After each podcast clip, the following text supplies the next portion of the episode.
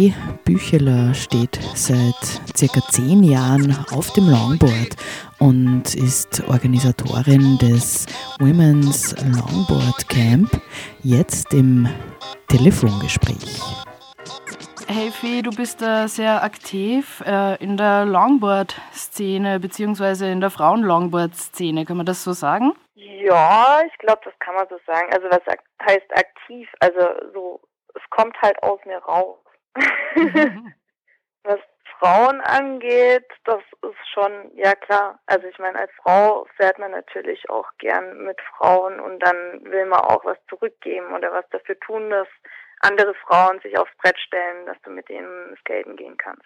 Woher kommt denn bei dir die äh, große Leidenschaft fürs Longboard? Kannst du dich noch erinnern, wie du das erste Mal auf dem Longboard gestanden bist zum Beispiel?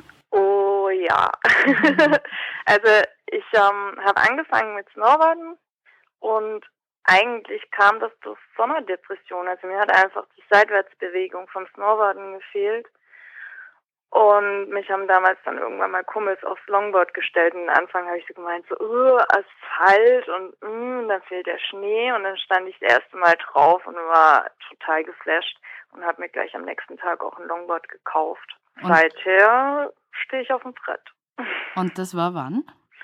Das muss so 2002, 2003 gewesen sein. Wobei das damals alles noch nicht so groß war. Also da gab es noch nicht so viele Leute, die am Longboarden waren und es war nicht so einfach an Material zu kommen. Und es gab halt natürlich dementsprechend auch nicht so viele Leute. Also sowas wie äh, Bremsen oder so war mir damals eigentlich nicht unbedingt ein Begriff. Da gab es dann andere Mittelchen dafür. Wie? Fürs Bremsen? Erklär mal. Also beim Longboarden gibt es zwei Möglichkeiten. Entweder man kann mit dem Fuß bremsen, das heißt man stellt den Fuß auf und bremst mit der Schuhsohle. Mhm. Oder aber man stellt quasi das Brett quer, das nennt man dann Sliden. Das ist auch eine Variante. Beides muss natürlich gelernt sein. Und nachdem ich das damals nicht wusste, wie das funktioniert, muss man sich natürlich irgendwas einfallen lassen, weil Berg runterfahren ist immer am besten. Und damals haben wir uns dann halt irgendwelche Büsche gesucht und sind da reingesprungen. Oder aber es ging wieder bergauf.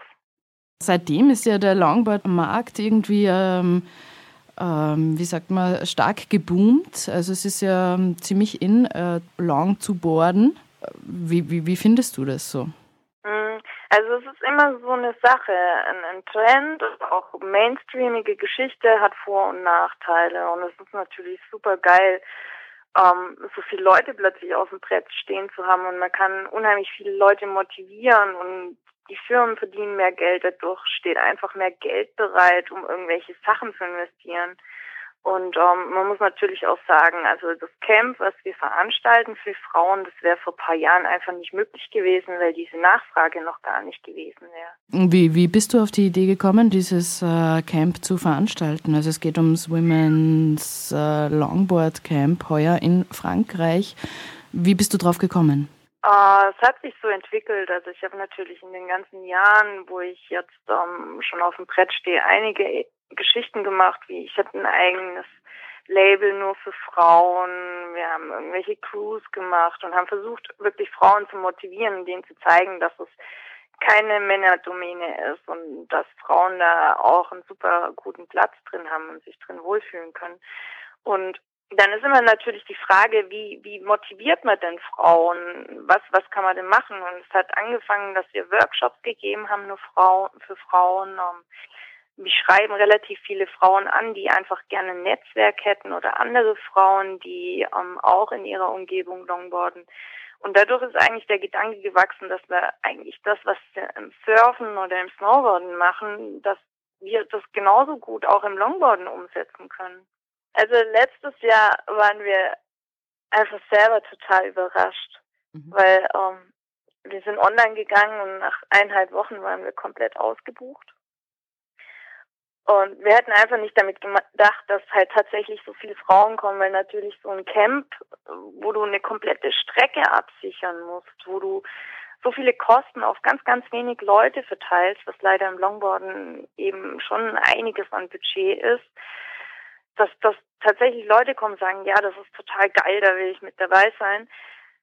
Dass, dass das so eine Masse ist, damit haben wir nicht gerechnet. Und ähm, nachdem das letztes Jahr so gut ankam und diese Woche auch unheimlich genial war und ich wahnsinnig immer noch von dieser Energie bereichert werde, von den ganzen Mädels, die sich so gut verstanden haben und die so viel gelernt haben innerhalb von kürzester Zeit, dass wir gesagt haben, okay, wenn wir das dieses Jahr machen, dann machen wir das nochmal an einem neuen Spot, weil es dann natürlich für die, die letztes Jahr da waren, auch interessant ist.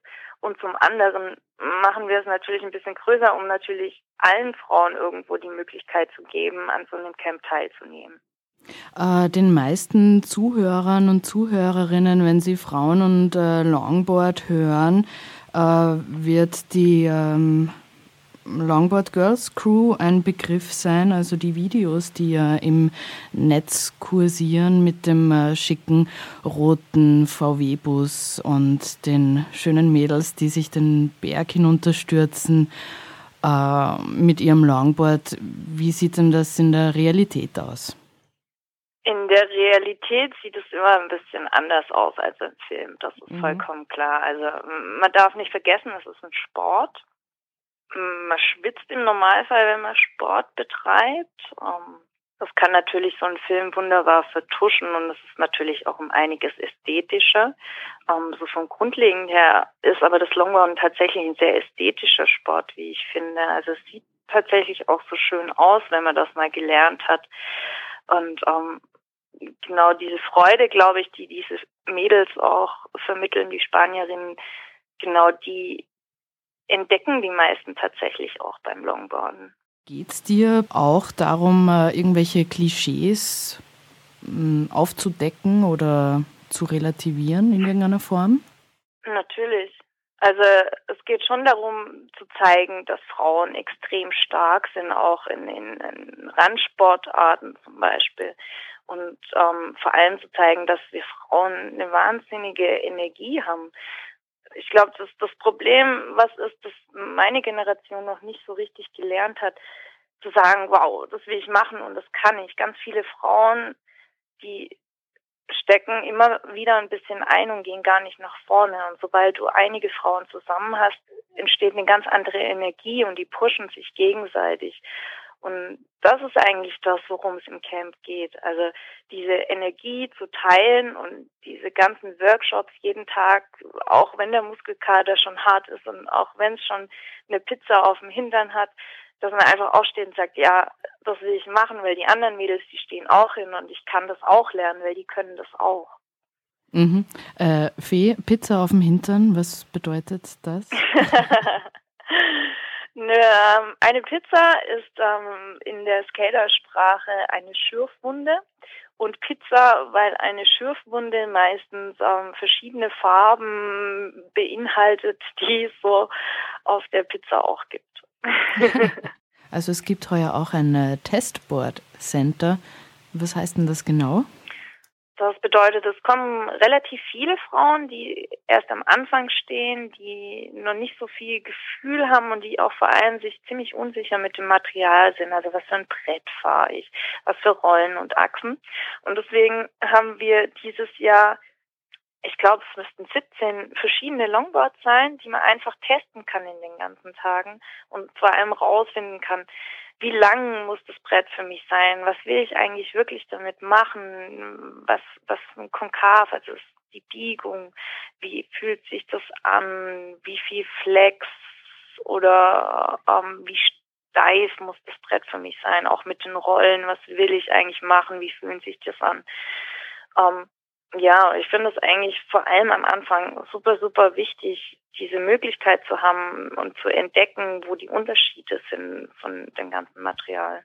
Das heißt, äh, Anfängerinnen sind auch herzlich willkommen? Ja, sicher. Also wir haben tatsächlich super, super viele Frauen, die am Anfang stehen, die noch nicht mal bremsen können, die vielleicht seit drei Tagen ihr Longboard haben. Und ähm, tatsächlich auch von überall von der Welt. Wir haben sogar drei Skate-Omis, also Jahrgang 51 bis 53 dieses Jahr aus Finnland, England und Amerika. Es gibt auch eine Webseite, wo man sich noch für die Restplätze in der ersten Woche quasi registrieren kann. Genau, das ist die womanlongboardcamp.com. Da haben wir relativ viel Info für die, wo es gerne kurz haben. Die gehen äh, einfach auf die FAQs. Da ist eigentlich alles in Kürze äh, drin. Ansonsten die ganzen News, die Sponsoren. Es gibt nämlich noch ein kleines Support Package, das die Mädels mitnehmen können. Um, die Instruktoren sind alle vorgestellt.